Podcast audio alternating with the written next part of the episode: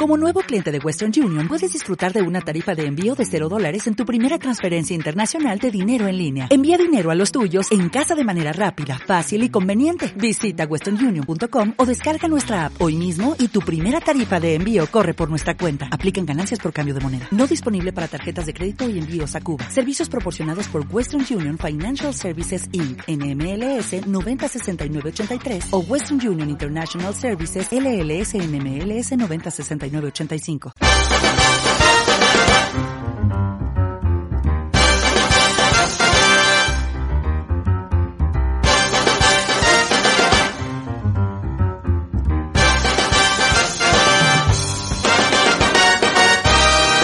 Buenas tardes y bienvenidos al vigésimo cuarto programa de la cuarta temporada de Habla de Cine. Os saluda Santi Abad en un día especial ya que mi hija pequeña cumple 20 años. Feliz cumpleaños, Ana. Sé que no nos escuchas habitualmente, pero te vamos a felicitar porque el demonio está enredando y quizás hoy te decidas a bajar el programa porque quieres saber nuestra opinión acerca de Hasta que la boda nos separe, el estreno que fuimos a ver juntos este fin de semana. Podrás conocer nuestras valoraciones de esa y del resto de películas que han llegado a nuestros cines, así como de Diamantes en Bruto, el estreno Netflix que traemos hoy a nuestra sección de VOD. También podrás escuchar nuestro humilde homenaje al recientemente fallecido José Luis Cuerda. Nuestro clásico de hoy es la película de su filmografía que año tras año va sumando más incondicionales. Amanece que no es poco. Es ya una película de culto y le dedicaremos luego un rato. Pero empezamos con las secciones habituales y para ello os presento al resto del equipo que hoy está en el estudio, empezando por nuestro director, Alfonso Asín. ¿Qué tal, Alfonso? Buenas tardes. Hola, la, ¿qué tal, Santi? Nos estamos haciendo mayores para que tenga una hija de 20 años, la pequeña además. Por cierto, ¿Te das felicidades. cuenta de que mayores Muchas somos? felicidades a tu hija. Bueno, no te escuchará seguramente como ya os he anticipado, pero por si acaso. Por si acaso, eh, yo se cumplo, lo transmito, cumplo. yo se lo transmito. ¿Has eh, apartado algo del dinero de la taquilla para comprarle un buen regalo, me No, imagino? mira, mira, yo te digo una cosa. eh, toda la recaudación que ha tenido la hemos reservado para un gran regalo. No has dicho de qué película. De regalo- no lo he dicho, lo he dejado ahí en suspense. Vale, vale. ¿eh?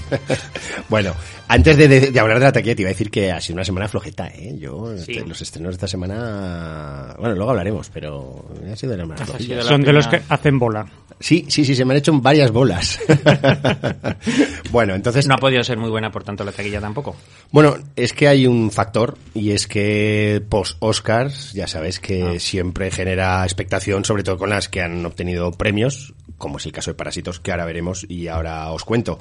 Eh, la duda era si Parásitos iba a alcanzar el número uno de taquilla o iba a ser alguna otra, ¿no? Y como me gusta poneros en ese compromiso y en ese brete, os pregunto, ¿qué pensáis? Joker. Durante muchas No has cambiado el la disco, respuesta ¿eh? era Aún- esa. La respuesta aún era no has esa cambiado el disco. no. pues, eh, estreno o Parásitos. Parásitos. Bueno, yo es que como soy buen jugador de mus he visto las cartas que llevabas. Ah, entonces Estreno. ya no vale, ya no vale.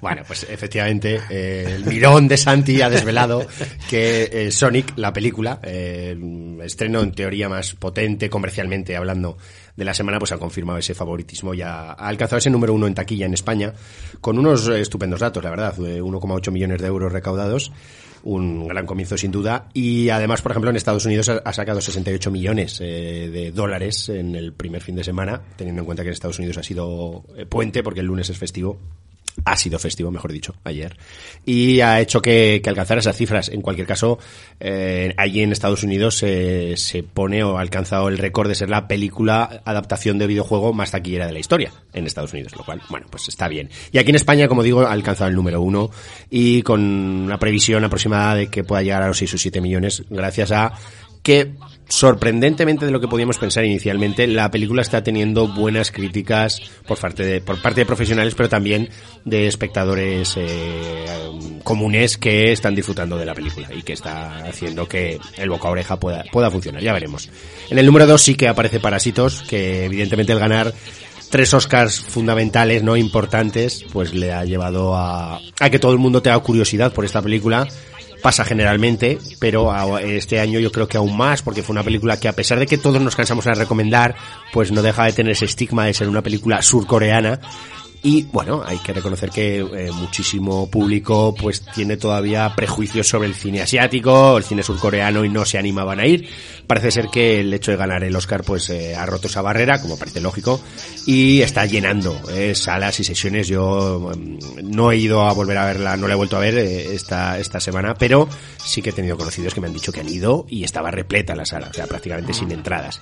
Eso le ha hecho pues eh, lograr un, un millón coma uno, 1,1 millones de euros recaudados. eh, para que os hagáis una idea, cinco veces más de lo que recaudó la semana pasada.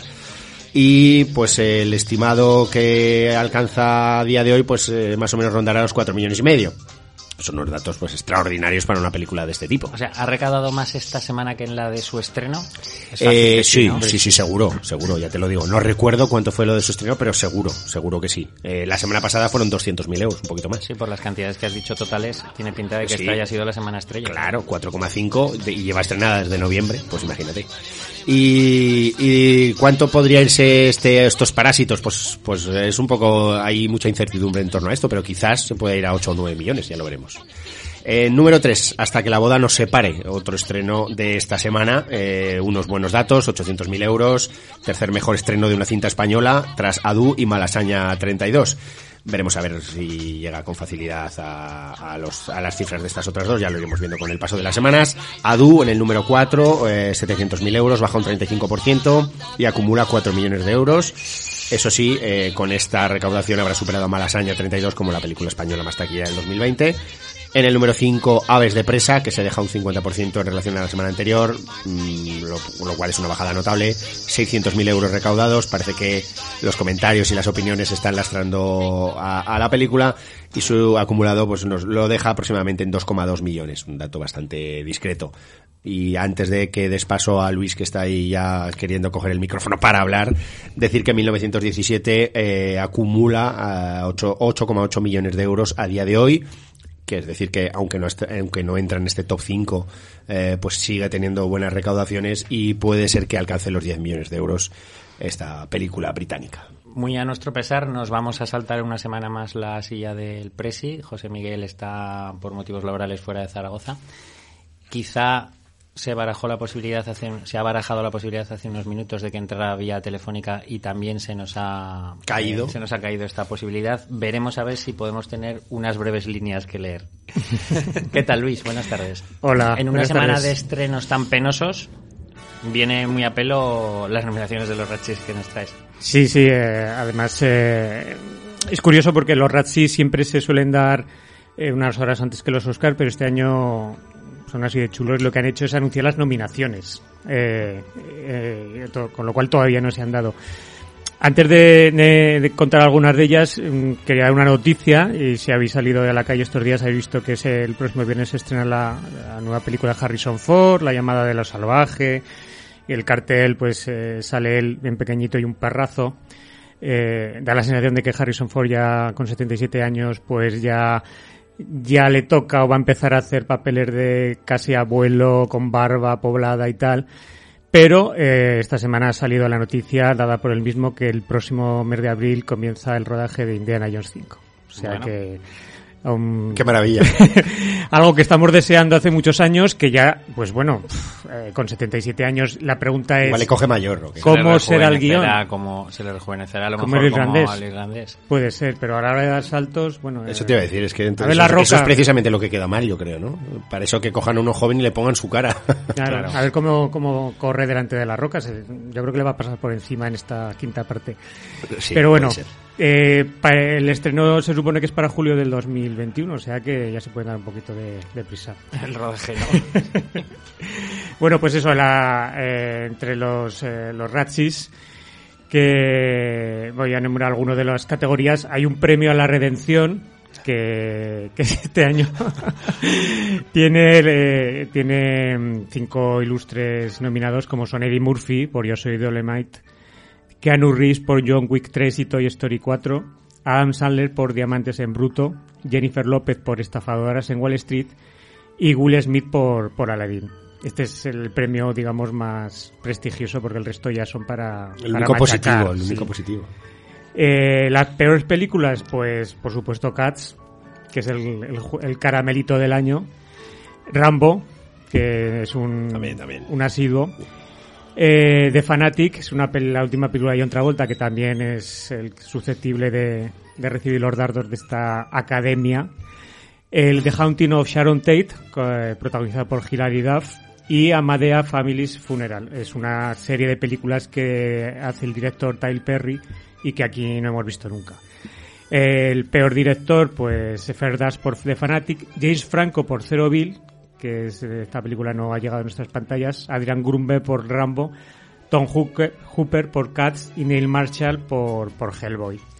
Los actores son James Franco por Zero Bill, David Harbour por Hellboy, Matthew McConaughey por Serenity, que yo creo que tenía que estar entre las peores películas también, Sylvester Stallone por Rambo y John Travolta por The Fanatic. Y la actriz Hilaridad por The Haunting of Sharon Tate, Anne Hathaway por Timadoras Compulsivas y The Fanatic, Francesca Hayward por Cats, Rebel Wilson por Timadoras Compulsivas y Tyler Perry por, por Madea. Entre los actores de reparto, pues James Corden por Cats, Bruce Willis por Glass y actrices por Jessica Chastain por X-Men. Alfonso, ¿qué ha pasado? Voy a hablar con la se con la- equivocado, se han equivocado. Es un error. Es un error. Bórralo, rebobina. Judy Dench por Cats o Rebel Wilson por, también por Cats. Y peor remake o secuela, X-Men, Godzilla, Hellboy, Rambo o Madea Family Funeral. Bueno, pues Todo ve, Efectivamente. se ve. Yo Muy creo bien. que de todas maneras eh, a veces se ceban con determinados actores o directores y pues, Sobre todo si alguno le ha dado una mala contestación alguna vez, o han tenido un rifirrafe, Sí. todavía yo creo que lo, Espérate lo el año que viene Adam Sandler, a ver si está por ahí. Mm, Bueno, eh, por lo menos está redimido. Igual lo vuelven a castigar. Muy bien, ¿qué tal Alberto? Buenas Muy bien, tardes. Santi, muy Después de unas semanas con ilustres en, en tu negocio paralelo, ¿has tenido una semana más tranquila? Bueno, sí, más tranquila, pues porque ninguna de las cuatro mujeres, curiosamente, mujeres de las que te voy a, a dar fe de su desaparición, de su paso al, al más allá, o como queramos llamarlo, eh, ninguna es una, una personalidad, una celebrity que, que diríamos, pero sí que todas tienen su, su hueco, yo creo, en el, en el mundo del cine, unas más que otras. Si quieres empezamos incluso con la que menos que, que además es curiosamente la más joven. Es una niña, Nikita Pearl Bualiga, que ha fallecido con 15 años. un- una niña, una actriz, bueno, con 15 años, una actriz ugandesa, había nacido en Uganda y ha muerto de un tumor cerebral. Se la conoce sobre todo por una película, una película de Disney de hace cuatro años, La Reina de Catwe, que, que era sobre, bueno, ella era, interpretaba una jugadora precoz de, de ajedrez. Y esta película, La Reina de Catwe, luego la relacionaremos con otra, otra película de las que vamos a hablar. O sea que guárdalo ahí ese, esa- ese título. La Reina de Catwe, que no se la has llegado a ver, ¿vale? Conexiones Garrido. y anticipándolas. y de la más eh, joven pasamos a la mayor, que es eh, Anne E. Todd, que ha fallecido con 88 años, aunque es una actriz que, eh, mm, pues curiosamente, aunque ha fallecido con 88, como digo, y, y es la mayor de las que vamos a hablar, eh, siempre, o cuando eh, mm, trabajó en el cine, siempre interpretó papeles de, niña, ¿no? Era una niña que salió con Ingrid Bergman en Intermezzo en el año 39, salió en Abismos de Pasión, aquella película, Abismos de Pasión, aquella película en la que a Ronald Reagan le cortan las piernas, y no digo nada, o en Sangre de Arena, haciendo el papel de Linda Darnell, pero de jovencita, incluso salió en un Ford, en qué verdadera en qué verdadera mi valle, es decir, tuvo unos 10 años ahí, del 39 al 49, en los que los papeles de niña y tal, bueno, pues eh, como Margaret O'Brien, pues los, se los ajoigaban a, a ella. En el año 49-50, y esto es una cosa curiosa, eh, se sacó unas oposiciones para bibliotecaria y ahí se quedó. O sea que ya no, vuelto a, no volvió a hacer cine. Y luego tenemos dos actrices eh, veteranas, una eh, Kelly Mac Na- Nakahara, nacida en Hawái, eh, conocida sobre todo por alguna serie de televisión como más en los años finales de los años 70 y 80 y que eh, también intervino curiosamente en, en un Doctor Dolittle, hablábamos hace un par de semanas de Doctor Dolittle, pues en la versión que hizo que hizo Eddie Murphy, eh, uno de los redimidos, salía ella por allí, y luego en películas como Azo- Amazonas en la Luna, que ya película de episodios, no sé si recuerdas tú, Amazonas en la Luna, Joe Dante tenía algún Sí. episodio, me parece, ¿verdad? Y John Badman puede ser también, John Badman, bueno, no sé, había varios. O La loca aventura del matrimonio, esa de John Hughes con Elizabeth McGovern y, y Kevin Bacon, o En la noche de los estreles rotos. Y la más... eh, puede ser que la más conocida es Lincoln, que nos ha dejado con 86 años, que si recordáis, ese sí que lo recordaréis, en la película de Múnich Spielberg, hacía de Golda Meir. Eh, sí. Eso sí que lo tendréis más, más en la, en la Más mente. identificable. Más identificable, efectivamente. Y luego también eh, hizo, mm, pues, eh, participó en la serie de Sexo en Nueva York y en las dos adaptaciones cinematográficas que hicieron de Sexo en Nueva York. Y luego, curiosamente, eh, trabajó en dos películas con, con Woody Allen, en Desmontando a Harry y en Misterioso Asesinato en Manhattan. O sea que, bueno, pues tuvo un, un recorrido, ¿no? Muy bien, pues cerramos. Ciérranos el negocio, Alfonso. Y nos vamos con los estrenos. Enhorabuena a cada uno de ustedes por ganar el concurso. Y bienvenidos a la isla de la fantasía. Un lugar en el que todo es posible. Soy el señor Rourke, embajador de sus más profundos deseos. Sentimos curiosidad por cómo funciona. ¿Será alguna experiencia de Luis, de entre todos estos estrenos que hablábamos que han sido flojos esta semana, quizás destaca por más flojo todavía este Fantasy Island, a la que le han llovido palos por todos los sitios. Sí, sí, sí, no es eh, uno de los estrenos más afortunados de la factoría Blumhouse, que por cierto estrena dos películas esta, esta semana. Eh, conexiones, conexiones Garrido. Y también conexiones, la primera de las dos películas en las que se trata el tema del bullying, aunque esta es un- uno de los temas, ¿no? Bueno, eh, Blumhouse, que es una productora que nació con el fin de, de producir películas de bajo presupuesto y que se ha convertido en una de las productoras más rentables actualmente. Si vemos su currículum, ah, tiene en su haber la, saga de Paranormal Activity, Insidious eh, o, La Purga y luego películas que han, que han llegado a los Oscars como White Plush, Múltiple o Infiltrado en, en Ku Klux Klan y Déjame salir. Eh, toma un poco el nombre de una serie de la ABC del- que se emitió entre el año 77 y el 84, protagonizada por Ricardo Montalbán. Era un, yo creo que una serie que bebía un poco del éxito de Vacaciones en el Mar y más o menos el argumento era en que mm, eh, se desarrolla- desarrollaba una isla que regentaba el señor Rourke, un anfitrión eh, de una isla en el Pacífico donde la gente eh, iba a cumplir sus fantasías previo pago de 50.000 dólares, ¿no? En el momento de llegar los huéspedes se les explicaba un poco que las fantasías no siempre salen como, como, como uno quiere y se, se la pel- más o menos lo que la serie venía a decir eh, es que las fantasías siempre incluían un riesgo para el visitante, ¿no? Y, y- y siempre había alguna enseñanza de ese tipo, ¿no? Eh, curiosamente, el, eh, también en, en la serie el, el otro protagonista era Herbert Vill- Villaches, un actor pequeño que se hizo popular en aquella serie y bueno, en nuestro país también se hizo popular por la famosa entrevista que Javier Gurruchaga, disfrazado de Victoria Prego, le hizo a este actor caracterizado como Felipe González. Entonces es uno de los sketches más memorables de los de la televisión de, los 80, ¿no? Bueno, mm, este, este punto de partida es, eh, es adoptado en esta película, pero claro, se le da el toque un poco de la factoría Bloom, quiere decir, toque más cercano al cine, cine de terror, ¿no? Pues eh, como la serie, la película comienza cuando un grupo de personas que han ganado un concurso, aquí no, no han pagado los 50.000 dólares, aterrizan en, en una paradisíaca isla del Pacífico donde un- su anfitrión les, les tiene preparado a cada uno la fantasía que, que ellos han elegido. Pues el, que lo quiere tener todo, el que quiere mm, vengarse de la persona que le hizo bullying en el colegio, eh, o sea, de una serie de, de, de situaciones en las que cada uno participa, pero claro, eh, lógicamente, si no la película mm, sería muy sosa, todo se empieza a torcer. Y digamos la segunda parte de la película se engloba dentro de, películas más cercanas a películas como La Purga mismo, ¿no? Eh, en la que la violencia pues eh, y la necesidad de sobrevivir pasan a un primer plano.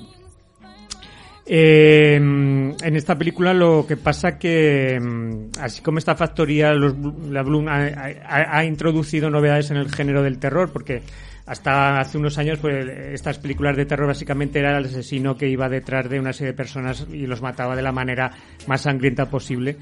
eh, estas películas intentan eh, aumentar el grado de argumento, el nivel de argumental, por contra disminuye la violencia, pero eh, sí que intentan, entre comillas, sorprender al espectador, con lo cual eh, la película, eh, a lo largo de las, las distintas historias que plantea, lo que hace es introducir sucesivos giros de guion para que el espectador presuntamente se sorprenda con lo que con lo que está viendo.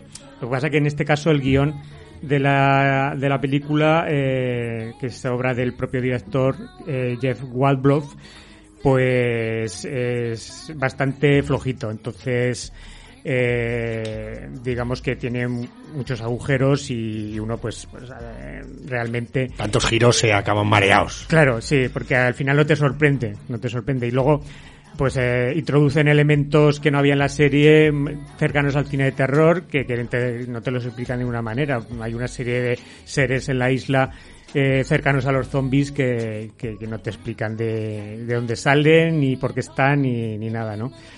Eh, el, el plantel de actores pues es, no son grandes eh, estrellas. El protagonista bueno la- el, anfitrión es Michael Peña no es Ricardo Montalbán por supuesto.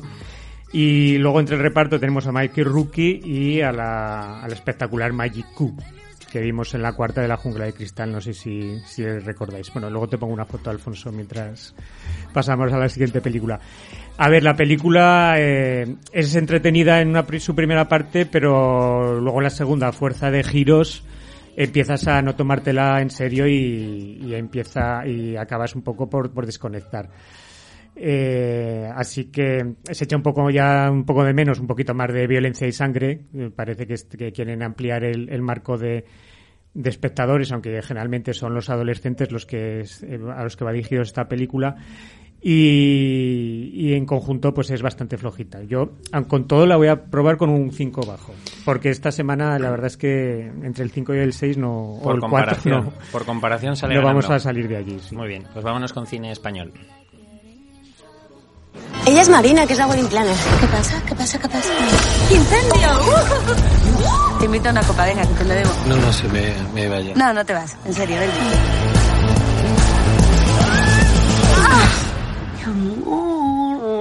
Buenos días. ¿Quién es Marina? Bueno, pues hasta que la boda nos separe, que es el tráiler que estábamos escuchando, es la última película de Dani de la Orden, que, del que recordamos que recientemente vimos Litus, una película que va, que es ajena al género habitual de Dani de la Orden, mucho más eh, tendente al- a la comedia, como demostró con el pregón o con el mejor verano de, de mi vida.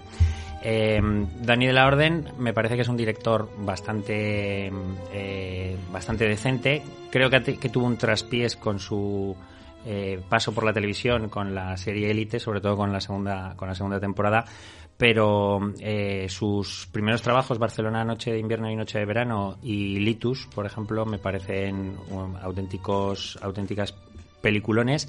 Incluso las dos comedias, El mejor verano de mi vida y El pregón, me resultaron mm, de alguna forma entretenida.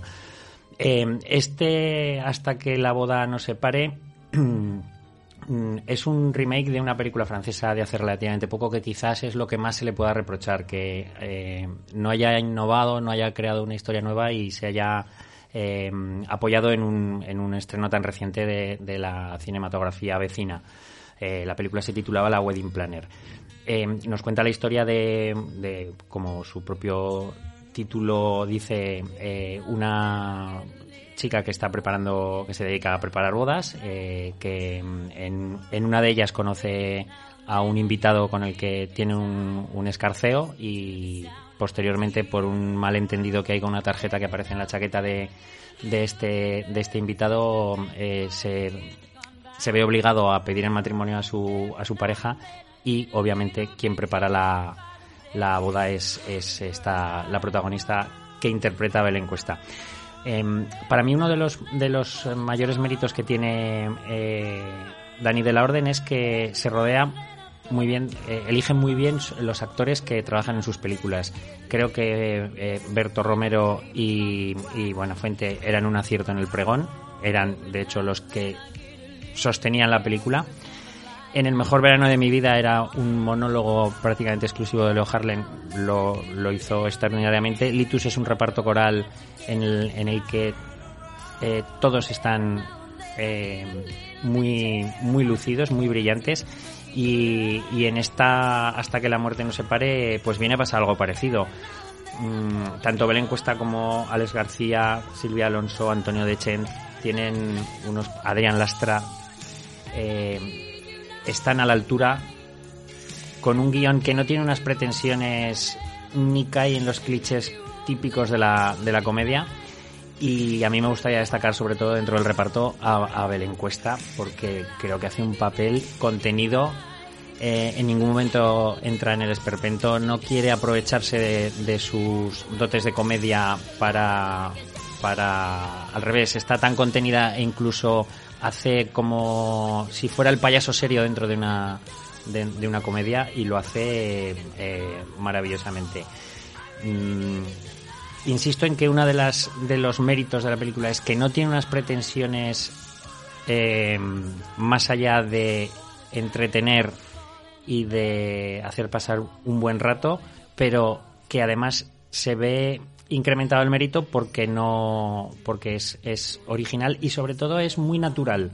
Todos los actores recitan los diálogos o interpretan con bastante naturalidad, de forma que no a mí la película me, me- no te molesta en ningún momento, te lo pasas bien, te mantiene con una sonrisa en la boca y desde luego eh, yo creo que ha subido para mí muchísimos enteros la valoración que tenía de Belén Cuesta, que ya la tenía buena, que, que ya me parece que ha sabido moverse y cambiar de género de comedia a drama, que teníamos recientemente la interpretación de la trinchera infinita que nos había sorprendido, entre comillas, a, a la inmensa mayoría.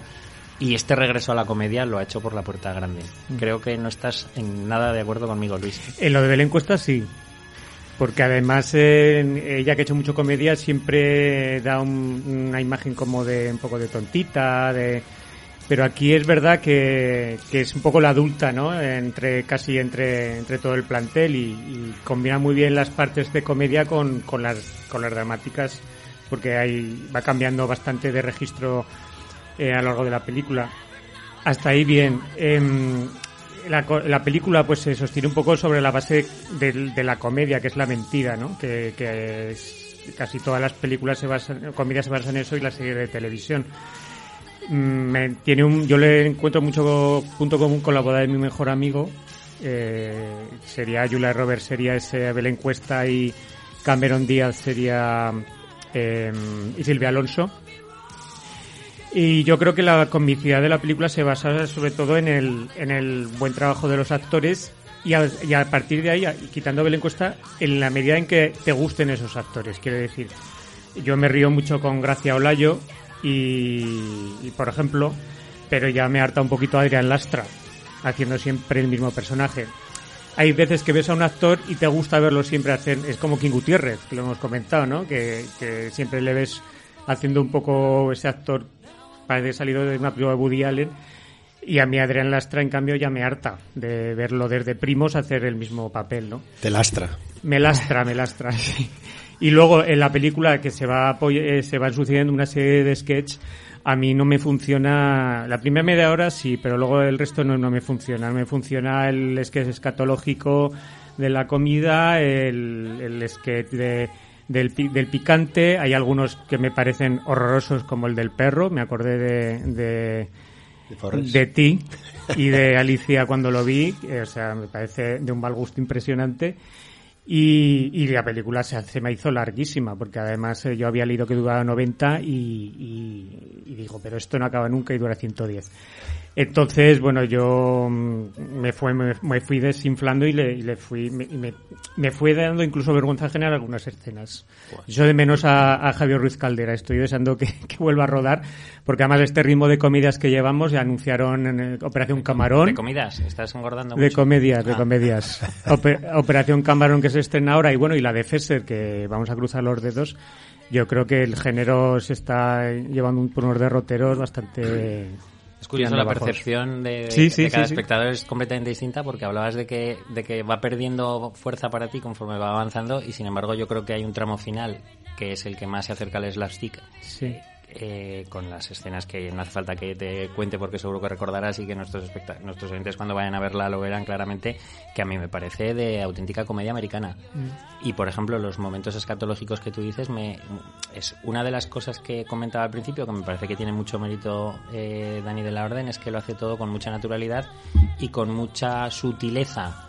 No se recrea en la escatología, lo deja caer. No, un no, poco no, ahí. por supuesto, Mm. sí, pero Bueno, pero las, las percepciones son, por supuesto. es curioso ¿eh? cada uno, sí, sí. que una cosa, a una persona le entra y, y- y enlaza con ese humor hasta el final y, y- y hay gente que nos caemos del... Bueno, le voy a dar un 7 yo. Para Un cuatro. compensar tu 4. Muy bien, nos vamos con Casanova.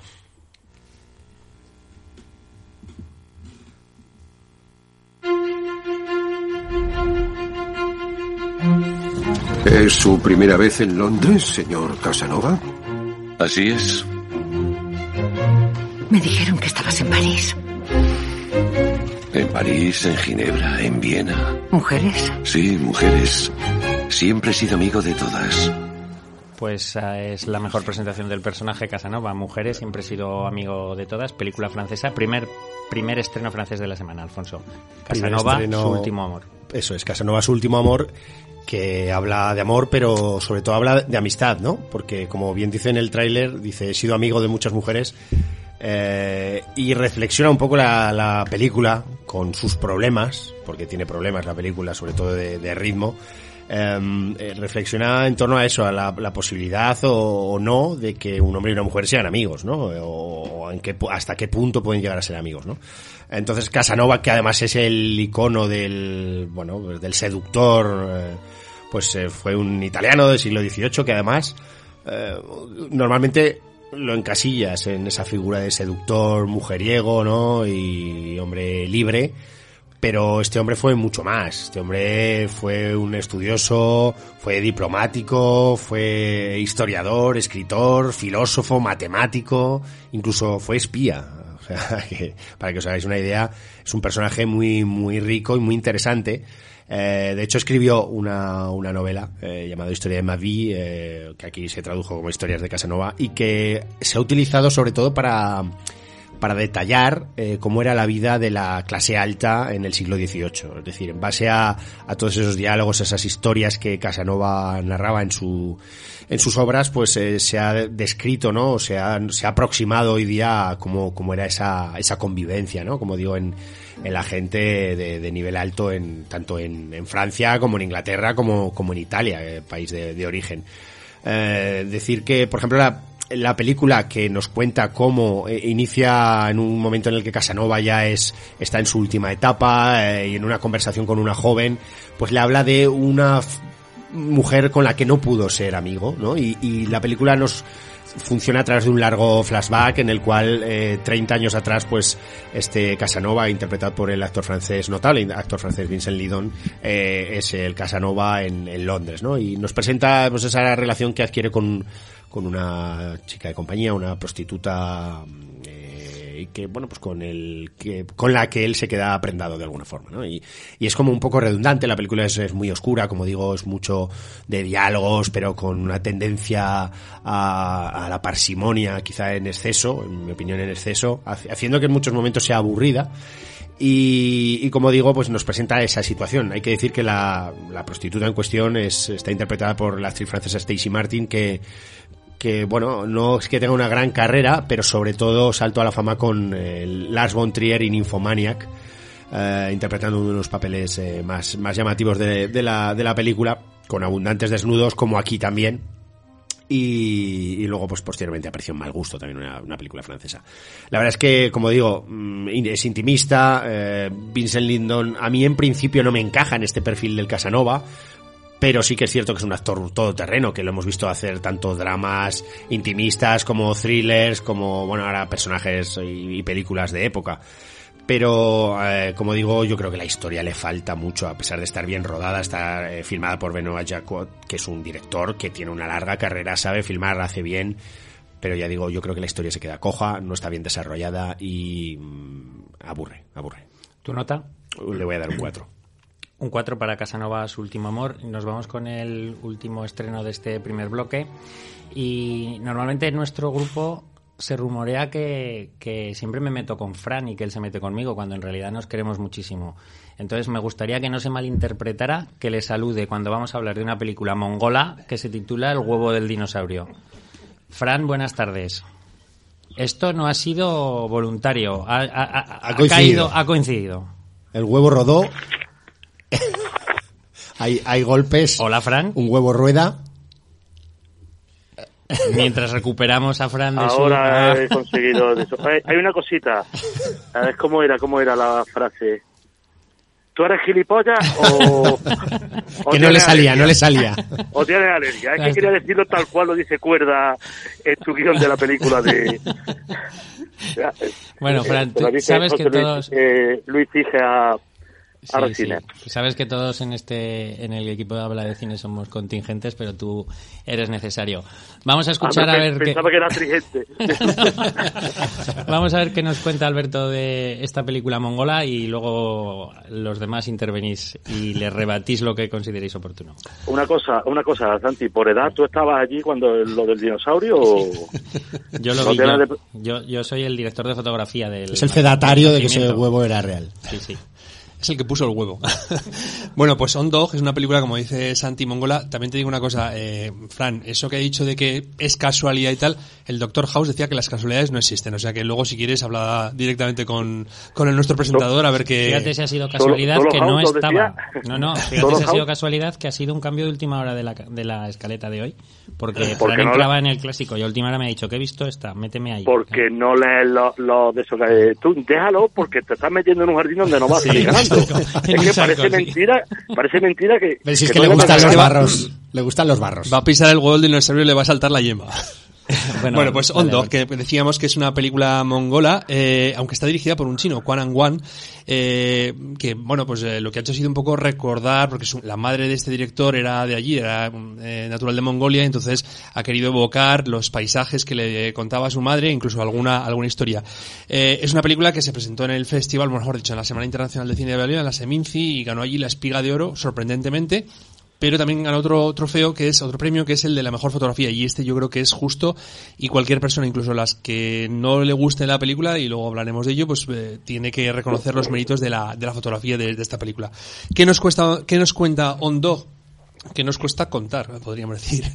Que pues la historia de un una arranca con una un asesinato, una mujer que, que aparece el cuerpo eh, muerto en, en, en medio de la estepa allí en Mongolia, eh, va la policía y dejan a un joven policía para que eh, se quede allí guardando el cadáver hasta que venga el, el, el forense a levantarlo, ¿no? Eh, para no dejarle solo ahí en medio de la estepa con todos los peligros de lobos y de otras eh, criaturas salvajes, recurren a una pastora eh, que bueno que es una mujer eh, acostumbrada a vivir allí en la estepa que conoce pues eh, los recursos la, todo cómo moverse por allí entonces eh, la, dejan un poco a, cuidado de este joven policía porque además es un pardillo es un novatillo y bueno, pues la historia nos va a contar un poco la relación que se establece entre ellos dos durante esa noche y las consecuencias posteriores. Eh, esta es una película, como digo, que, que, mm, ganó este premio sorprendentemente en la Seminci porque había otras favoritas. Pero eh, también he dicho que a mí me parece que la fotografía que, que tiene la película es, eh, es espléndida, que además yo creo que es una fotografía que te ayuda por lo menos a mí que, que ya parto, ya- anticipo, la película me gusta, no es una maravilla, pero me, me ha convencido en términos generales, ¿no? Y la Oh. fotografía, como digo, yo creo que eh, ayuda muchísimo a sumergirte en esa realidad la que viven pues tanto la protagonista, esa pastora, como el, el joven que está con ella. Es una eh, película que es eh, mm, de alguna manera una película de iniciación, la que eh, le introduce o la que le da la pastora a, a este joven policía sin ser una mujer madura, porque no es, no es madura, no es mayor, pero sí que tiene más experiencia, no solamente en, en lo que es la, la vida y en la, en la salvaje y dura estepa, sino en otros aspectos de la vida, ¿no? Eh, es un personaje femenino muy fuerte, me, parece que es muy interesante. eh, la película que, como decíamos antes, pueda parecer al principio que que va a ir por los derroteros de un thriller, luego acaba, eh, no acaba, sino que continúa y siendo un documental o un documento etnográfico, yo creo que, que muy interesante. Eh, no sé, a mí me parece que, que, mm, dejando aparte el hecho de que sí, que efectivamente a lo mejor en algún momento dado eh, podría imprimirle un poco más de ritmo, que yo no creo que sea así, que a mí me, me gusta cómo está contada, me, me, permite eh, vivir las experiencias que tienen la pastora, otro pastor que hay por ahí, la, la- el joven este policía, eh, hay cuatro personajes nomás, pues toda esa experiencia yo creo que, que nos la narra el director, pero perfectamente, ¿no? A mí me, me ha, me ha parecido una película muy, muy interesante. Ataca, Fran. Bueno, pues esta semana en nuestro en nuestra sección de películas en la que nunca pasa nada, tenemos On dos. Es una película donde ponen una cámara mirando al horizonte siempre a contraluz y se pega a las, no sé cuánto, a mí se me hizo eterno, esto por lo menos dura seis horas por lo menos, ¿no? O dura tanto, más. tanto no. A ti se te hicieron, Pues. Hora y media, pero son como seis, sí. Sí, vale, pues entonces gracias Luis. Entonces, eh, la primera no tiene absolutamente nada, simplemente sí, una fotografía ma- magnífica, unos contraluces preciosos, que a mí me encanta la fotografía contraluz, me encanta, es muy bonita, pero que no sale de allí. Punto pelota. Se acabó. Ya está. No hay nada, absolutamente nada más.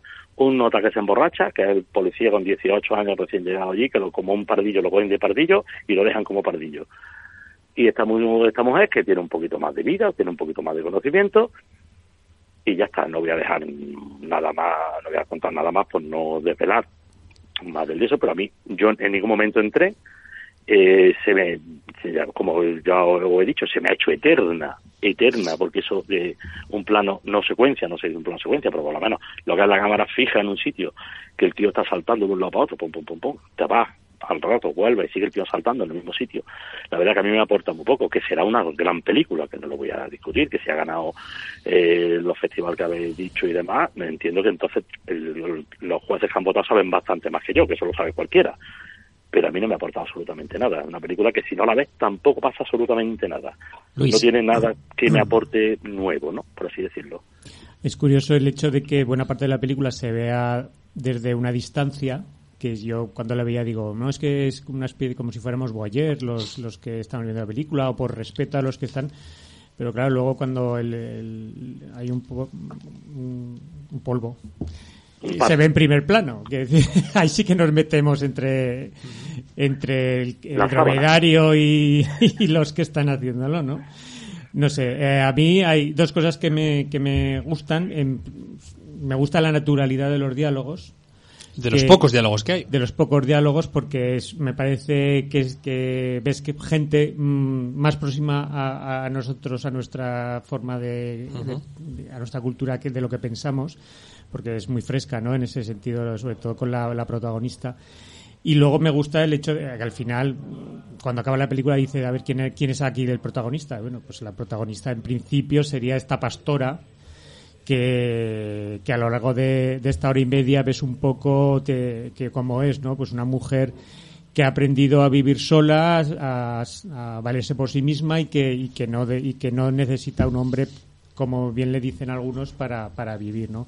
Ese sería un poco el, el resumen de la película. Lo cual no quiere decir que yo mm, entienda porque la mitad o bastante metraje de la película lo tengamos que ver a esa distancia, porque hasta que adivinamos las caras de los protagonistas pasan como una hora de metraje. Así que, bueno, yo creo que es discutible, ¿no? Alfonso. Eh, decía Frank que no le aportaba. A mí sí que me ha aportado, fundamentalmente. Por, por eso tú eres jefe y yo soy el becario. No, no, no, pero me refiero a que dices, oye, veo esta y no, eh, no, no me ofrece nada. A mí eh, sí que desde el punto de vista de, de, para empezar, enfrentarnos a una cinematografía diferente, ¿no? Eh, está claro que el director es chino, pero es una película de producción mongola y como tal se nos desarrolla allí, ¿no? Entonces ya, eh, ya empezando, a mí eso me genera un atractivo y un interés, ¿no? Eh, luego, la forma de cómo está contada, Luis ha dado un poco en la clave, ese plano general eh, que normalmente hay es porque se nos plantea una historia que realmente no es lo que nos quiere contar. Es decir, ese es casi el McGuffin, el cuerpo ahí en medio de la estepa, eh, lo que va sucediendo, pero lo, dónde quiere llegar, bueno, pues es una especie de fábula sobre la evolución, sobre eh, la vida misma, ¿no? Con aquello el huevo, esa conversación que tiene con, con otro pastor que vive a 200 kilómetros. Eh, y también a mí me aporta el ver, porque bueno, en Mongolia es un pueblo fundamentalmente nómada, ¿no? Y, y viven allí en eh, la estepa, eh, viven a kilómetros y kilómetros y están acostumbrados a, a- a moverse en esas distancias.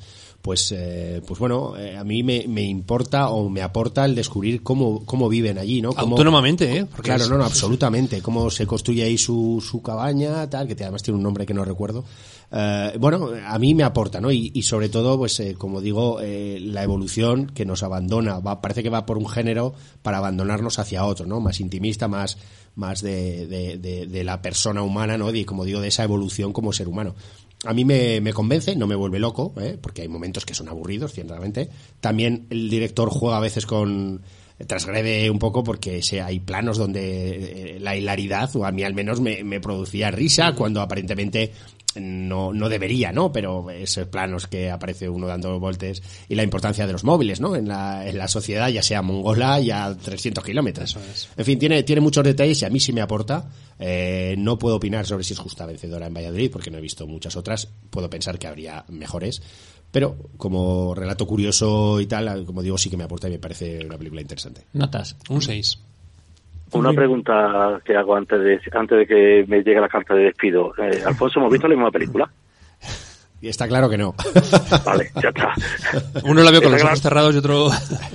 Bueno, pero esto es lo que comentábamos antes, Fran. Claro, no, no nos, nos has, ha pasado no nos has nos ha escuchado pasado, sí. con la con el estreno español, eh, la de Be- Belén Cuesta hasta que la boda no se pare. Pues Luis y yo también hemos visto películas distintas. Es lo, lo normal. Es lo bonito, además. Muy bien. Yo un Alberto le has dado un 6, Fran un 3. Un cinco y medio. Yo le doy un seis y medio.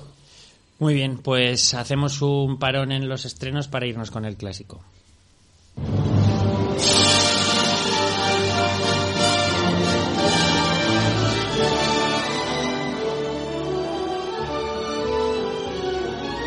Padre.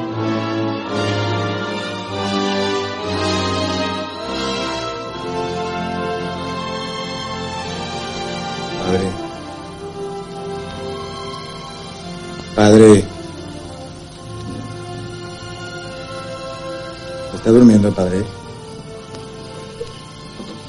¿Eh? ¿Está durmiendo? No, ¿qué va, hijo? No. Me acuerdo de madre, padre.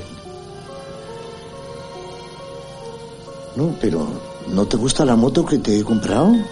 Sí, sí, la moto es cojonuda, pero eso no tiene nada que ver. ¿Usted se acuerda de lo que yo les decía en las cartas? Yo les decía, me apetece mucho verles a los dos cuando vuelva. A los dos, decía yo. A madre y a usted. Y cuando vuelvo, la ha matado. ¿Por qué la mató, padre? Porque era muy mala. Pero hombre, padre. Es muy duro decírselo a un hijo, pero tu madre era muy mala. Yo he esperado a que estuvieses criado y a que tuvieses una buena ocupación. Pero ahora que tienes una plaza en Oklahoma, ¿para qué quieres a tu madre? No sé. Pero como tengo todo el año sabático por delante sin nada que hacer, Pero para eso mejor es una moto. Una moto con sidecar para ver mundo. Porque también todo el santo día metido allí en Oklahoma, Antonio Resines y Luis Dijes en una de las escenas más emblemáticas de este Amanece que no es poco, película que se estrenaba en 1989 y como decíamos al principio del programa, desde entonces eh, esta película de José Luis Cuerda se ha convertido en una obra de culto. Cada año son más sus incondicionales, los amanecistas, que es como se llaman a los seguidores de esta película, se saben los diálogos de memoria. Y, por ejemplo, en el año 2013 fue elegida por los espectadores de la Semencia de Valladolid, de la que hablábamos hace un momento por la película mongola. Fue elegida, como decía, como la mejor película española de los últimos 60 años. Con un estilo y una personalidad propia y claramente identificable, Amanece que no es poco, es claramente deudora del cine de Berlanga y de Azcona y entre sus herederos más destacados eh, podríamos eh, hablar del grupo formado por Joaquín Reyes, Ernesto Sevilla y todos los demás chanantes. Y como les pasa a ellos, la película que hoy traemos al clásico no deja indiferente al espectador, que me da la impresión de que o la adora con locura o que si no conectas con el humor, con el absurdo de su humor, pues acabas por aborrecerla, Alfonso. Bueno, es, eh, es, es maravillosa. Yo creo que es una película que yo cuando la vi eh, no fue ni mucho menos en su estreno, yo la vi a posteriori, pues en los años 2000, la recuperé en, DVD y bueno, fue una experiencia única porque la verdad es que el- la comedia, el, el- absurdo, ese tipo de humor mm, me funciona mucho, ¿no? A mí me, me gusta mucho ese tipo de humor y, y claro, eh, entras de, de lleno en esta historia. Ves a toda esa historia tan, tan coral, ¿no? En ese pueblo eh, tan rural, pero que van de intelectuales, ¿no? Y, donde hay situaciones, pues, eh, a cual más disparatada. Mm, Digo lo del humor y bien decías que es una película que entras o no y es clave porque yo eh, ayer la pude la pude ver con, con Alicia con mi mujer y no le gustó nada no, no entra tanto en ese humor y no le gustó. Y decía pero bueno pero qué es esto no sin embargo eh, los que mm, como decía conectas pues pues la verdad es que es un ingenio tan alto lo que Cuerda nos regala en esta historia no con con todos esos personajes, el que quiere cambiar un papel, el, el, el que las, eh, las personas crezcan del, del huerto, eh, el, el- aquel negro que va haciendo zigzag y que quiere hacerse una postal de como de con ovejas y cabras, eh, en fin, Sí, son- eh, son- son el profesor, lo- lo de las ingles, eso es mítico. Mm, son tantas y tantas y además es que el reparto empiezas a leer y dices es que es, que lo mejor lo del mejor cine cine español de esa época sí, sí, Yo- eso es solo faltaría a lo mejor Fernando Fernández Gómez o José Luis López Vázquez O Alfredo por ahí. Landa. o Alfredo Landa yo creo que fuera de eso eh, bueno, Casen es que está soberbio ahí y esa frase de que todos somos contingentes pero tú eres necesario ¿no? han quedado tanto para la memoria y hace que ha sido una auténtica delicia recuperarla ahora yo creo que era que era un debe ¿no? del programa el no solo pasar por por el deceso de cuerda en mitad de un programa, sino hacerle este especial con, con yo creo que es su película icónica, aunque tiene muchas otras que también hubieran merecido estar. Sí, ahora que nombrabais a Alfredo Landa, por ejemplo, el Bosque Animado El Bosque podría Animado, ser la marrana, también otra, otro representante. Eh, Fran, yo te tengo a ti por amanecista. Mm, y los amanecistas eh, os sabéis de memoria, no sé cuál puede ser tu escena o tu diálogo favorito de esta película. Esta, por ejemplo, este que has puesto es uno bastante bastante bueno, ¿no? Pero vamos, es cualquiera que coja, porque además eh, parece ser que, no parece ser, vamos, muchas veces da la sensación de que la película está hecha de gags, unos pegados con otros, ¿no? Porque son, mm, son un montón de situaciones absurdas, pero que todas llevan al final a un, a un mismo, a un mismo fin, ¿no? Eh, el reparto de puestos todos los años, la elección, el reparto de puestos. Bueno, este año la puta, ¿quién va a ¿te ¿Repites como puta? Sí, venga, vale. Oye, el no sé quién. Eh, todo este tipo de, de situaciones. cual, Oye, que te ha salido un hombre en el huerto, a ver si va y lo quitas, que, después crecen. El viejo que está, que lleva desde 1600 y pico, es que cualquier cosa, ¿no? Cualquiera que coge, esta, sobre todo esta que has puesto, es que la ha matado porque es que era mala, que es que no, hijo, es que la ha matado porque era mala. Y es una película que hoy en día, por ejemplo, no se podría hacer. Vamos a, vamos a hablar las cosas realmente como pensamos, por lo menos como lo pienso yo. Esta película hoy en día sería casi imposible hacer. ¿eh? Hoy las redes sociales la destrozarían, la, macha- la matarían, y sobre todo por los diálogos tan ácidos y tan absurdos que tienen, porque no tienen ningún sentido. No tienen, no, he matado a tu madre, pero no está contento con la moto, hijo, pero que me ha matado a la madre.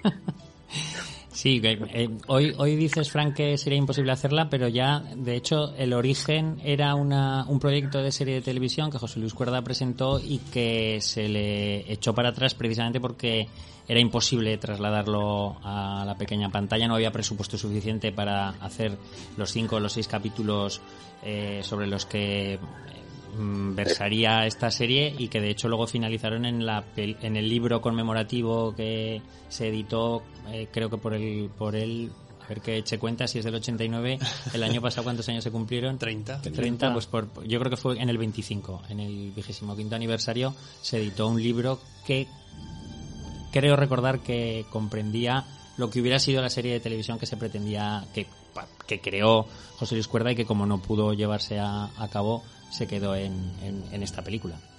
pero que aparte en, eh, nada eh, vamos, ninguna de las tres cosas está completa quiere decir el libro tiene no tiene cosas que aparecen en la película la película tiene cosas que no aparecen en la serie y la serie tiene, tiene cosas que no están reflejadas en el libro entonces no deja de ser una obra que está incompleta ah, en su totalidad. Eh, Cuerda está leyendo por ahí, me estuve leyendo no hace mucho, que lo ha visto más de 15 veces y que cada vez que le ve le saca algo.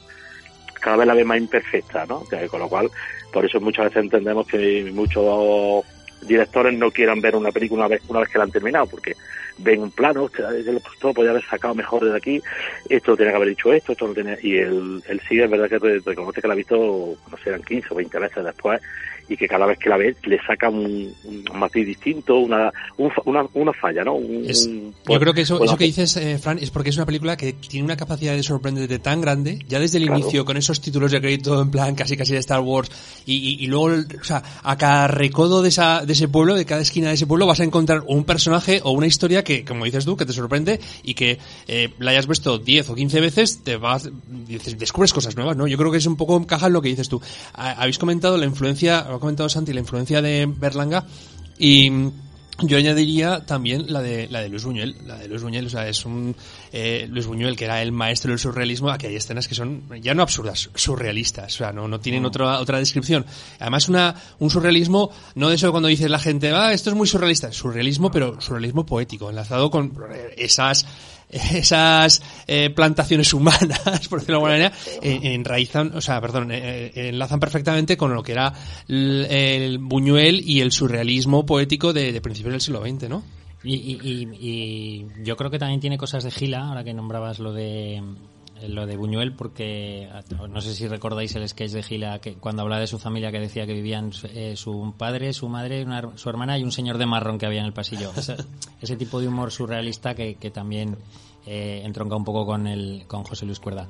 La opinión discordante la vuelve a tener Luis, que hoy me está cayendo un poco mal, pero bueno, no pasa nada porque luego saldremos, nos tomaremos una cerveza y volveremos a ser amigos, pero no, no, no acabas de conectar tú con este humor. No, no, no, y además que eh, me puse a verla y la quité a los 10 minutos.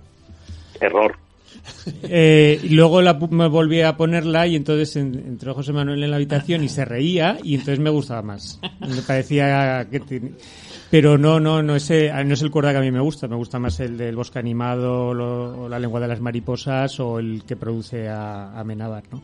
Porque además también vi el, el mediometraje este total de cuando lo he hecho televisión española también por algún tipo de aniversario y es muy muy muy similar y, y no y no enganche ¿no? y, y, yo aterrizo como puedas me río mucho pero pero con esto no no no no termino de me parece repetitiva y, no, no, la odio eh vamos lo que... confirma un poco lo que comentábamos al principio que es una película tan particular que o consigue unas pasiones desbordadas tanto a favor como, como en contra. Igual es que Luis eh, va en bicicleta y no, no, es de los que huele bien. Todos los días no se huele bien. Yo, yo huelo como los, los personajes de los de Parásitos. Tenemos como cierre del clásico una escena de la película que quiero que escuchéis para ver si hay algo que os llama la atención.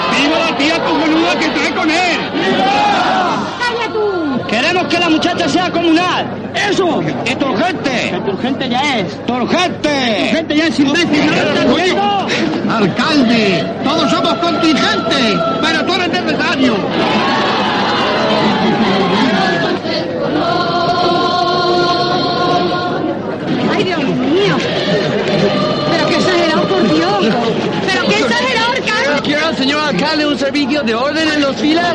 Oye, a mí no me jodáis vosotros los americanos también, ¿eh? A mí no me jodáis, ¿eh? Esto es lo que quería que oyerais. Gabino Diego interpreta el personaje de un universitario de la Universidad de Eton que le propone al alcalde eh, si quiere la contratación de un servicio de seguridad y orden y el alcalde se enfada mucho, Alberto. Dinos por qué se enfada tanto el alcalde. Pues se enfada porque eh, realmente no ha contratado con, eh, con Control para que eh, pues, ubique un cordón de seguridad a la llegada del alcalde, como cualquier acontecimiento político público. lo ha dicho además alguien, ¿no? Todos somos contingentes, pero solo Brothers Control es necesario. Además es que viene- en un evento como este es, es absolutamente vender necesario. una empresa americana cuando la tenemos aquí en Aquí, casa, directamente. Que no, además no. hubiera traído al alcalde en coche. Eso es. En, la, en vez de la bombi hubiera llevado una azafata de muchísimo más nivel y además no hubiera tenido ningún problema. Ningún de estos- problema, nada, ¿no? De estos acosos.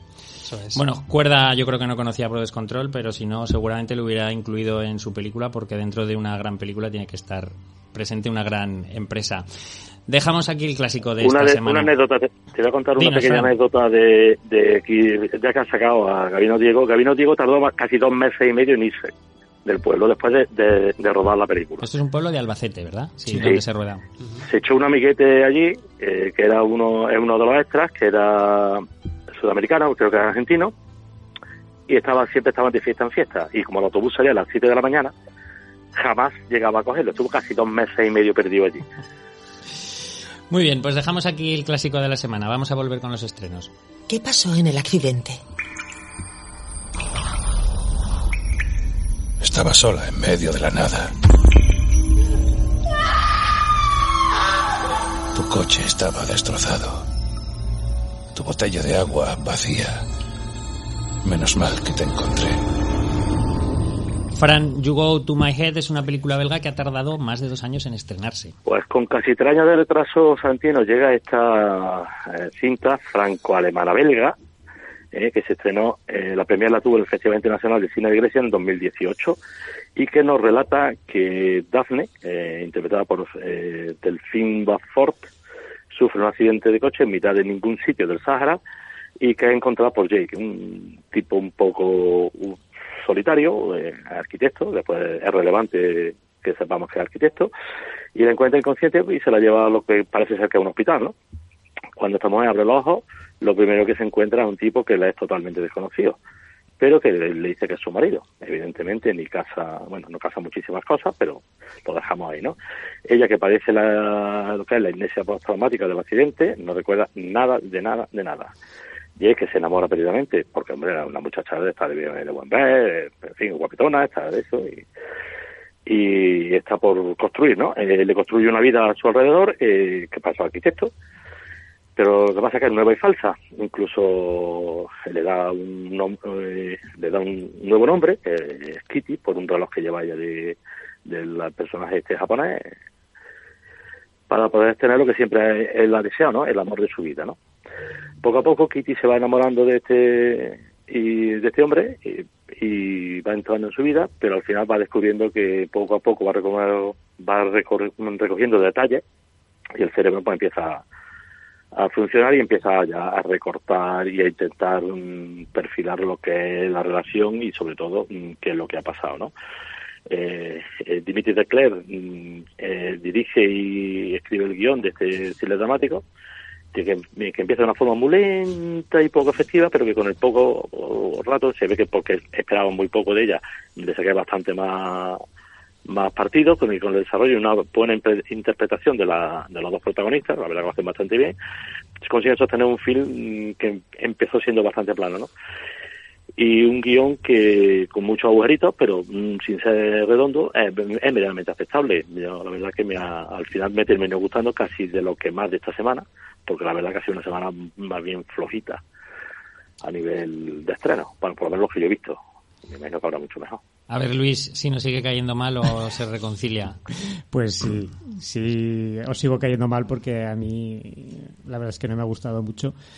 Eh, yo creo que el director se, le importa más la estética que, que el argumento porque la primera primeros 20 minutos son básicamente escenas de ella eh, en distintos planos eh, por el desierto y, la película no, termina de empezar y yo creo que, que, eso es un error, porque una película de este dedicar dos horas me parece excesivo, ¿no?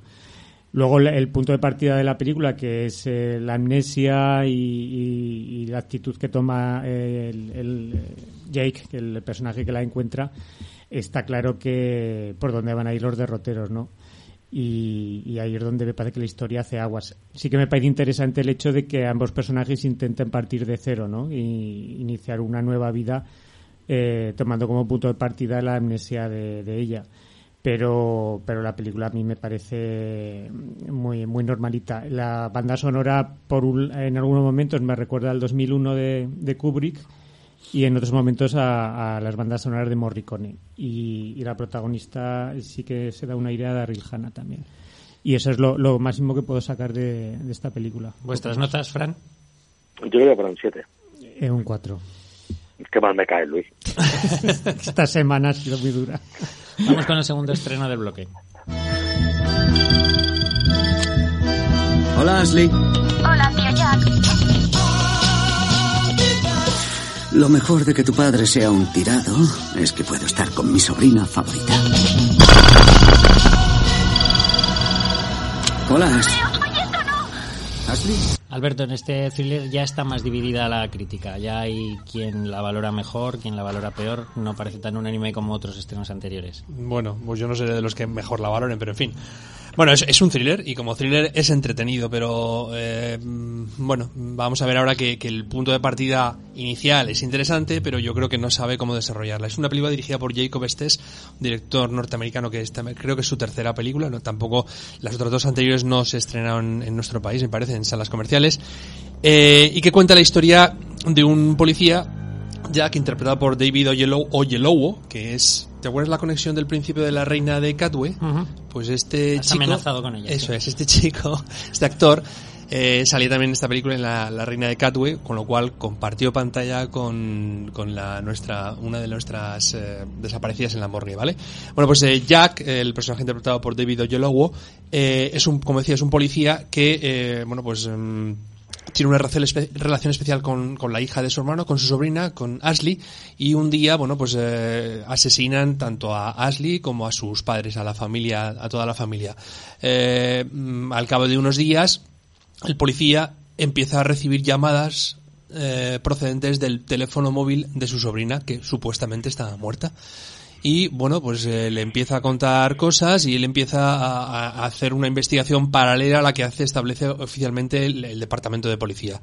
Eh, este, este thriller o este argumento a mí enseguida ya de entrada me recordó mucho a aquella película Frequency del año 2002 de Gregory Hoblit con Dennis Quaid y con, y con Jim Caviezel. En, aquel, en aquella película no era, no se producía, o sea, había también un unas llamadas en el tiempo desde de un hijo a su padre pero no se producía eh, con los móviles que, bueno en el año 2000 aún había móviles pero era una las llamadas eran producidas a través de una radio de estas de radioaficionados no era un bombero y se producía pues eso intentaba explicar el, padre muerto al hijo cómo se había sido el, quién había sido el culpable no pues aquí pasa algo parecido como digo con mediante los móviles. Aparentemente puede ser que es una, o puede parecer que es una película de viajes en el tiempo, pero en realidad, eh, a la vista de que eh, mm, se van modificando eh, con los casos de cosas del pasado, con las cosas que le dice el policía a su sobrina, se van modificando las cosas del pasado y, por supuesto, del presente, más que de viajes en el tiempo, podemos hablar de realidades paralelas. Y es, digamos, el único punto de interés que puede tener la película, porque eh, tanto el desarrollo argumental, eh, es decir, el quién ha sido el que ha asesinado a esta familia y el por qué lo ha hecho, pues no tiene ningún interés, te lo dicen enseguida, mm, incluso, y me vas a perdonar Santi, es muy previsible quién es el, que está detrás de toda esta trama criminal. Eh, y yo, perdona Fran se ve, digo que se ve, que se lo apunta, te lo dejan enfocadito desde primera hora. Desde el principio, exactamente. Entonces, bueno, yo, mm, la película para mí no tiene mayor trascendencia eso que un, un thriller entretenido, sin más, que, que lo, lo hago, se agota enseguida, en, como digo, en su argumento y en la originalidad, supuesta originalidad de esas realidades paralelas. Alfonso. Bueno, yo no tenía muchas expectativas y la verdad que me distrajo mucho. Lo que bien dice Alberto es un thriller y como tal hay un componente fantástico eh, que le hace que a mí al menos me despierte el interés en saber cómo evoluciona la historia eh, y a dónde vamos a llegar. Indudablemente eh, es de estas películas que no te tienes que preguntar muchos por qué es, porque entonces es cuando se te cae, ¿no? Es, es como un castillo de naipes que, bueno, puede quedar muy bonito, pero si lo tambaleas un poquito se te va todo abajo, ¿no? Entonces, esta película es en esa línea. no puedes entrar a, a muchos porqués porque no entiendes o no sabes a- cómo se producen las cosas. Sin embargo, si te dejas llevar por ese, por ese cauce, como yo hice, pues, pues me resultó entretenida, eh, a pesar de la previsibilidad de ciertos puntos, pero bueno, a mí todas estas que juegan con el pasado, el presente y tal, pues, pues me generan un interés. Decir que junto a David Oyelowo, pues Storm Wraith es una chica joven que hemos visto, por ejemplo, en, en Euforia o Un pliega en el tiempo, aquella película también bastante mala. En la que también salía eh, David Oyelowo. También salía por allí haciendo un papel secundario es, y que era una película bastante flojita. Y la chica esta Storm Raid eh, también aparecía en uno de los, en- creo que en dos o tres capítulos de Así nos ven, la serie esta de la que hablamos hace unos meses, tan buena sobre los cuatro adolescentes. Mm. La- eh, y, y en Euforia es la hermana de Zendaya. Eso es. Eh, para ¿no? quien O sea, no yo creo que es una figura emergente, Sí, por lo menos en, absolutamente, en- claro. en lo que es. Claro, claro. Luis. Eh, A ver qué Mer- dice. Mer- pues eh, la verdad es que no me ha gustado mucho tampoco, además. con, esto también con, con la Isla de la Fantasía, eh, no solo porque es la misma productora, sino también porque es el mismo tipo de película. Yo creo que, que el esfuerzo de dar giros de guion para despistar y tal hace que, que al final no te expliquen. A mí mm, me parece que no está bien explicado y que, y que no veas muy bien las dos realidades paralelas, que, que, que una cosa mm, tenga consecuencias en la otra. A mí al final se me hizo un, un lío, un lío, no entendía, no entendía nada. Entonces, yo creo que, que, que es una película muy frustrada. Ya el punto de partida es, es un poco espinoso, ¿no? Lo de las realidades paralelas o los viajes en el tiempo. Si eso lo enmarañas más, pues que corres peligro de. Es de que no hay que pensar, como dice Alfonso, yo creo que hay que dejarse llevar y ya está. eh. Si, le, si empiezas a pensar en Yo creo ello- que se aprovechan un poco de eso, de que el, el público destinatario no piensa. Fran. No sabe pensar. Fran. Es una película que, como ya habéis dicho, eh, si te deja, si la quieres ver, simplemente sin preguntarte, porque mm, no sé si me, imagino que si os habéis dado cuenta, según lo que pasase, mm, él tenía una herida o tenía otra, eh, juega con el, con el tema de la realidad paralela, mm, con el que hubiera pasado si en lugar de esto hubiese pasado esto, ¿no? Pero en el momento que te pones en, en intentar un poquito rascarle en el argumento, no tiene argumento ninguno. Es una película para distraerte, una película de que se suele decir de serie B, aunque no la serie B no tiene nada que ver con esto, pero una película para echar la tarde tranquilamente. No preguntarte muchas cosas y estar entretenido, ya está. No le busques nada más porque en el momento que le busques algo más se, se cae a pedazos. Eh, Por ejemplo, eh, con la anterior que hemos estado hablando de, de la del desierto, que eh, yo Go y My, My Head, eh, esta al final sí sí que me plantea me puede plantear alguna duda de que pues mira que esto es mejor o esto es peor pero aquí no aquí no se sabe desde primera no sabes quién mm, apunta a manera quién es el malo y apunta lo que va a pasar y poco y tiene poco poco poco muy poco que aportar Venga, pues las notas para hacer. yo dado un 5 por eso por el rato de no es el dinosaurio por, por lo menos un 5 ya Un 4. Sí, y otro cinco y medio, un cinco y medio. Yo le voy a dar un 6, fíjate.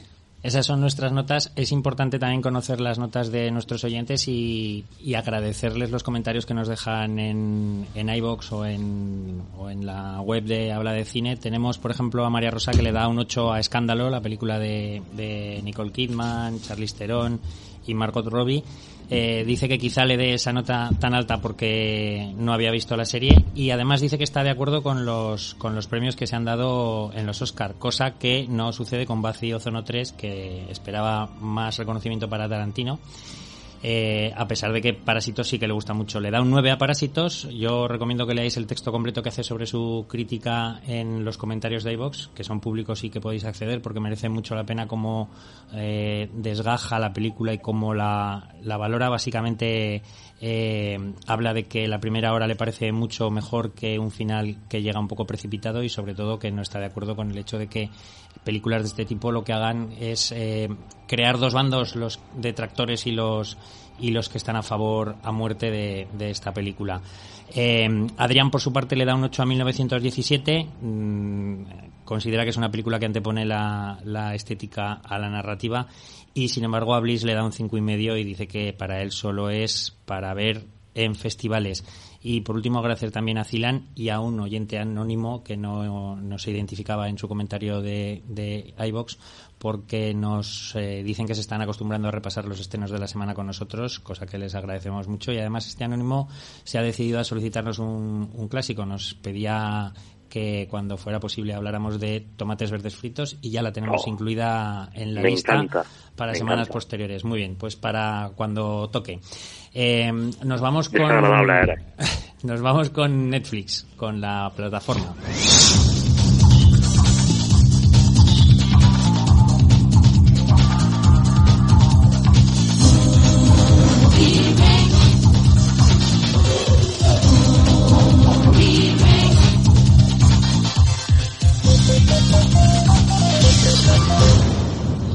Alfonso, Diamantes en Bruto, una película trepidante, frenética. Yo creo que todos estos adjetivos definen muy bien estas dos horas largas de metraje en la que prácticamente sus protagonistas no les da tiempo ni a respirar.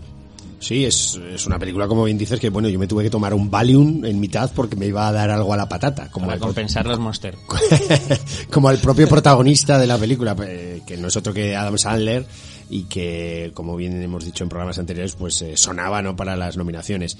Eh, la película nos cuenta un poco la vida de un, de un joyero, de una especie de jugador empedernido, apostador nato, que se mete en multitud de problemas eh, a raíz de, estas, de estas deudas que va sumando por estas apuestas. Eh, la película, como bien has dicho, es, tiene un montaje muy acelerado. eh, vemos continuamente en primeros planos al protagonista eh, o planos generales donde aparecen un montón de personas por, por las tiendas que, que allí, que él regenta, ¿no? Una tienda de, de diamantes y que viene a reflejar un poco una situación que, que existe ahí en un barrio neoyorquino donde son todo tiendas de, de diamantes, ¿no? Eh, aquí tiene varias curiosidades. Está, decir que la película está dirigida por los hermanos Safdie, Ben y Joshua, y, mm, por ejemplo, vemos eh, por allí aparecer a, a Kevin Garnett, un jugador de, de la NBA ya, ya retirado y que aquí pues eh, aparece como, como secundario en un papel con cierta importancia donde el, el protagonista Adam Sandler pues eh, vende diamantes y además apuesta por, por su por, por los puntos que va a anotar este jugador ¿no? entonces ahí hay una historia ahí donde la familia bueno hay traiciones eh, como digo muchas apuestas mucho dinero y y también pues eh, pues mafias no la verdad es que a mí personalmente ese ritmo tan alocado me hizo separarme un poco de la historia porque hay que decir que empieza un poco con eh, habla del ópalo de las eh, de cómo asemeja el interior del ópalo al cosmos de hecho, esta música que oímos de fondo es un poco así como mística y, mezcla un poco estas cosas, ¿no? Lo que ocurre que a mí, como digo,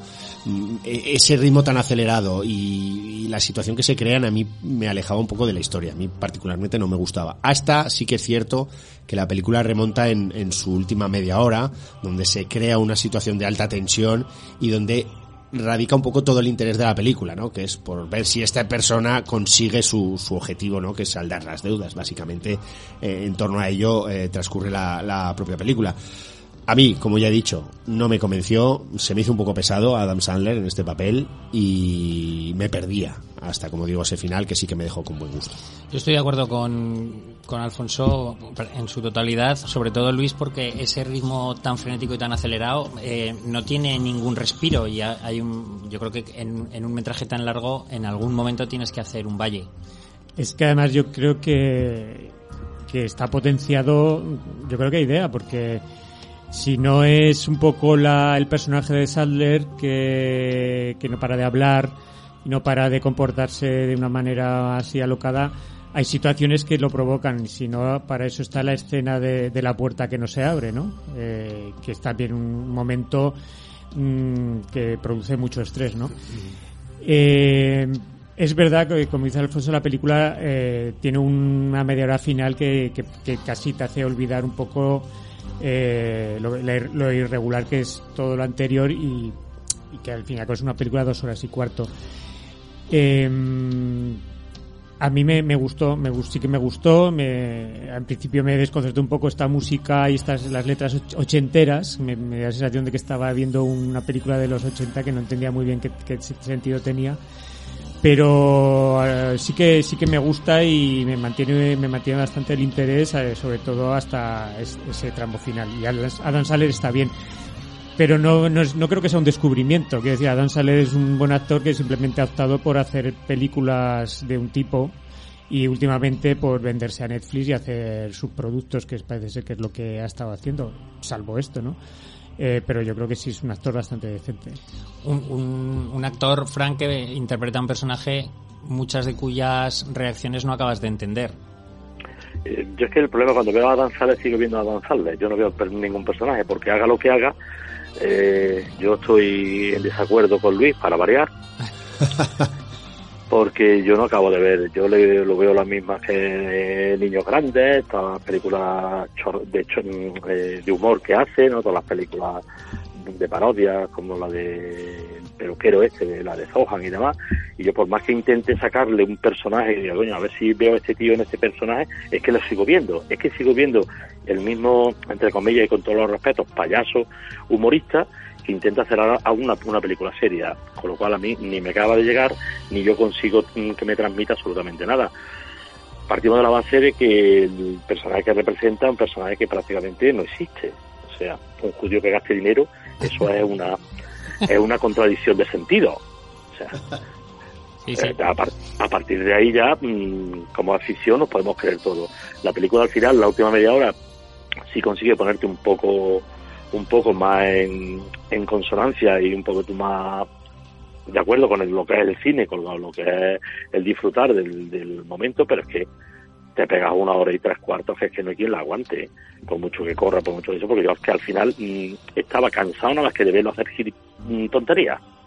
Y no, no entendía no entendía la mitad de las reacciones, como tú bien has dicho, no entendía la mitad de las reacciones, no entendía la mitad de las cosas que tiene que hacer y no entendía el planteamiento que él como mm, joyero, como persona que está en, en Queens, eh, que es un barrio rico de Nueva York, eh, y que vende mm, joyas caras, mm, se hace como empresario, que es que no llego yo a entender absolutamente nada. Entonces, se me hizo bastante volada la película, ¿no? Alberto, ¿algo que añadir? Simplemente que es recomendable para ver en una sesión doble con On 2, con el huevo dinosaurio. pero, nunca está primero. No, no, no, no. Pero, pero eso para que, para que la gente no vuelva a ver al cine, ¿no? Para que los quitemos ya del cine del todo, ¿no? Que ya lo, digamos, eh, no quiere ver cine, ya nada más que serie. Eh, pues entonces te ves On Top y luego, no, primero, primero esta de Diamantes en Bruto y luego la de On Top. Y tenemos garantizado que la gente no vuelva al cine. Vamos a calificar Diamantes en Bruto, yo le voy a dar un cinco y medio. Yo también, cinco y medio. Seis y medio. Cinco y medio. ¿Fran? Un cinco. Un cinco. Venga, Muy bien. Fran, pues hasta, hasta la próxima semana y, y, tómate nota de que en un futuro no muy lejano hablaremos de tomates verdes fritos. Cuando queráis. Un abrazo fuerte. Venga, un abrazo. Adiós. Adiós. Hasta luego. Adiós. Vamos con los últimos estrenos. Soy Sonic, una bola azul de energía supersónica y más guapo que pa' qué. Y para salvar mi planeta, tuve que venir al vuestro. ¿Dónde estoy? ¿Qué año es? ¿La Roca es presidente? Como os he anticipado, no ha podido venir José Miguel a hablar de esta película, no ha podido entrar por teléfono para hablar de esta película, pero me ha mandado un texto y me ha pedido encarecidamente que fuera yo el que lo leyera y ninguno más.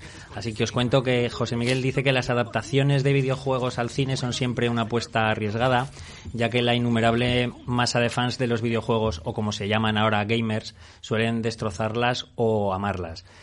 Creo que es el hecho de que el gamer, mientras juega con su juego o personaje favorito, se siente responsable y parte de lo que pasa, mientras en una película asiste como mero espectador, lo que le hace perder parte de la gracia. Ejemplos como Super Mario, Street Fighter, Tomb Raider, Hitman, Doom no han conseguido tener eh, un gran éxito. Yo pondría las excepciones de Prince of Persia, Angry Birds y alguna otra.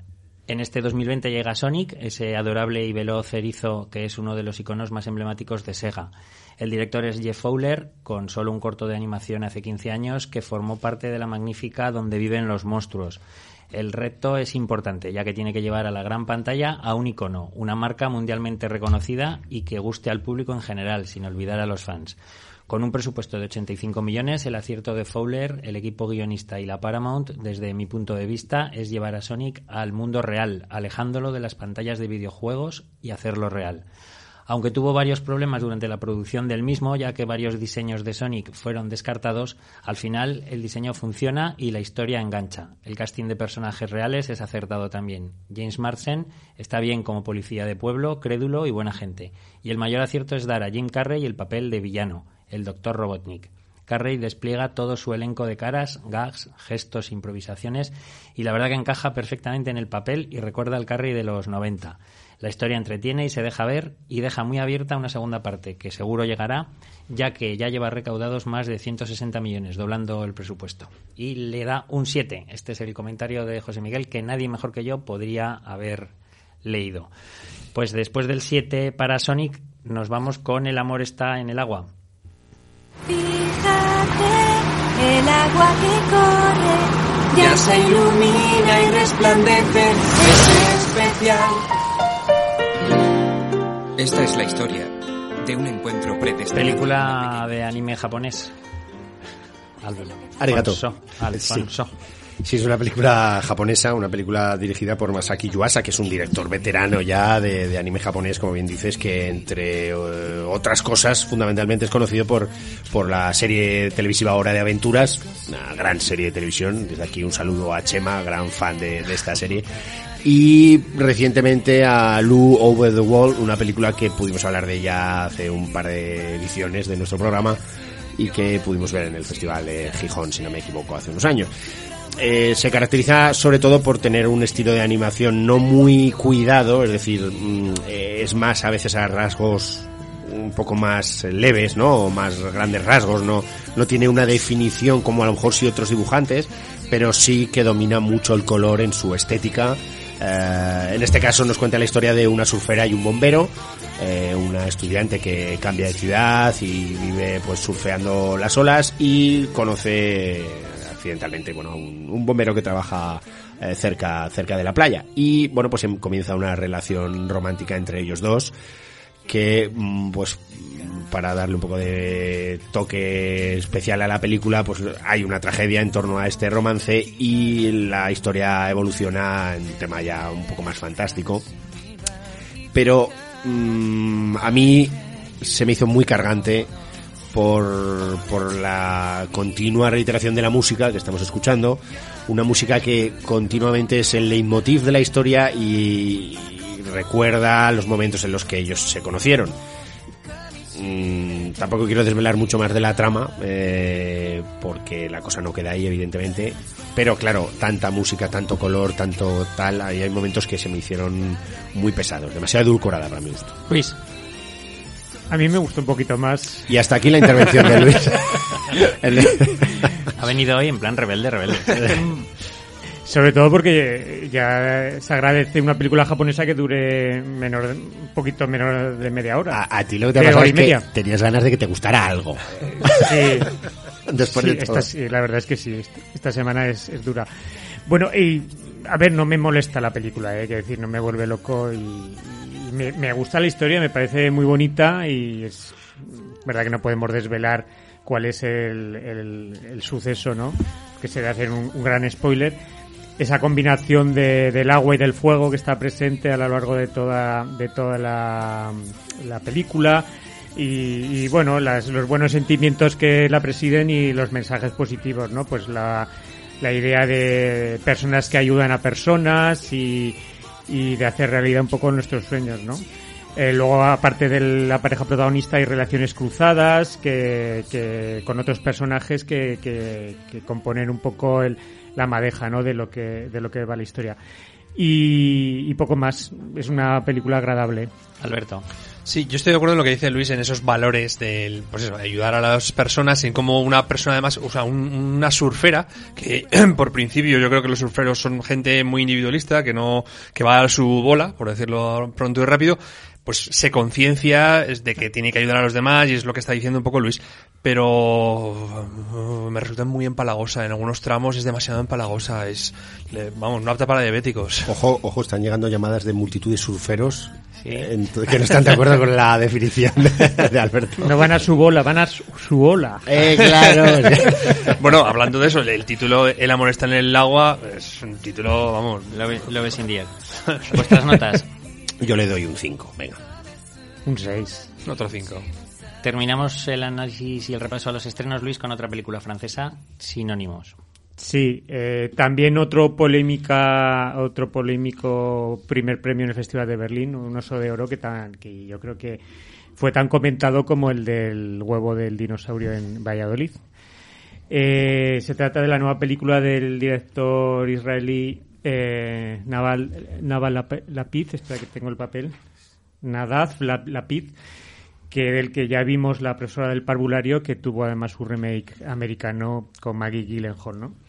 Eh, en este caso nos cuenta la historia de, mm, de un, de un, un chico, eh, Joaf, un chico israelí, que llega a París con, con el firme propósito de iniciar una nueva vida en, en un territorio totalmente distinto del que viene, del cual reniega hasta tal punto de que se resiste a hablar en hebreo y, solo habla en francés, para lo cual utiliza como mejor arma un diccionario de sinónimos que, que usa durante toda la película y del que se dedica a aprender eh, las palabras para, para, para emplearlas, ¿no?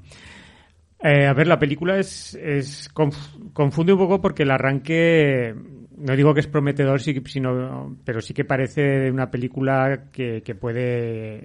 eh, De espías, parece de espías. Sí, y, y que se va a ir un poco por el tono de comedia y tal.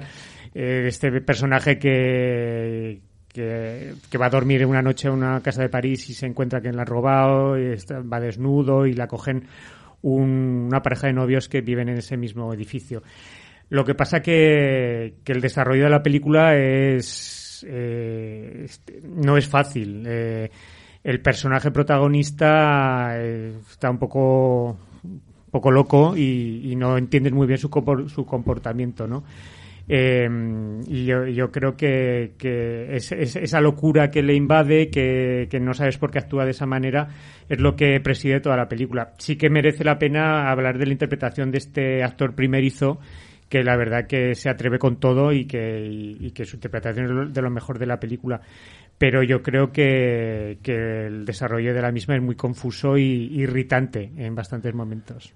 No te garantizo que lo que vayas a decir se escuche porque estamos ya prácticamente fuera. No, es que- decir que homenajea un poco a Godard y hay una secuencia clara donde hace la escena del baile de banda part y bueno, pero por lo demás me parece una de, pe- de una petulancia enorme y no, no me gusta nada esta película. Notas.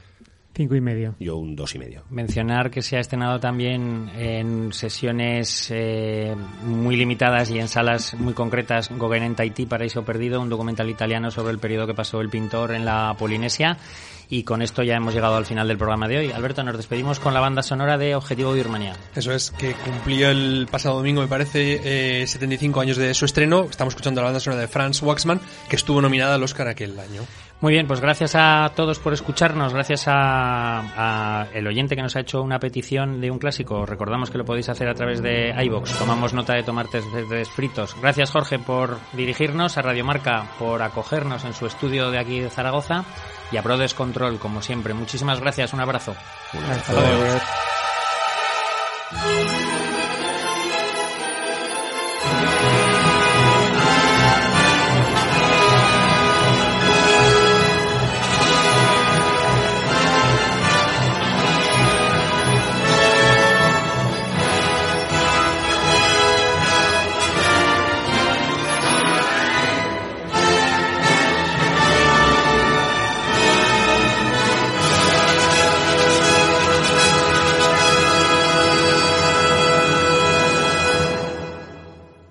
¿Te preocupas por tu familia? Entonces, ¿por qué darles solo huevos ordinarios cuando pueden disfrutar de lo mejor? Eggland's Best, los únicos huevos con ese delicioso sabor fresco de granja, además de la mejor nutrición, como 6 veces más vitamina D, 10 veces más vitamina E y 25% menos de grasa saturada que los huevos regulares, además de muchos otros nutrientes importantes. Así que, dales los mejores huevos. Eggland's Best, mejor sabor, mejor nutrición, mejores huevos.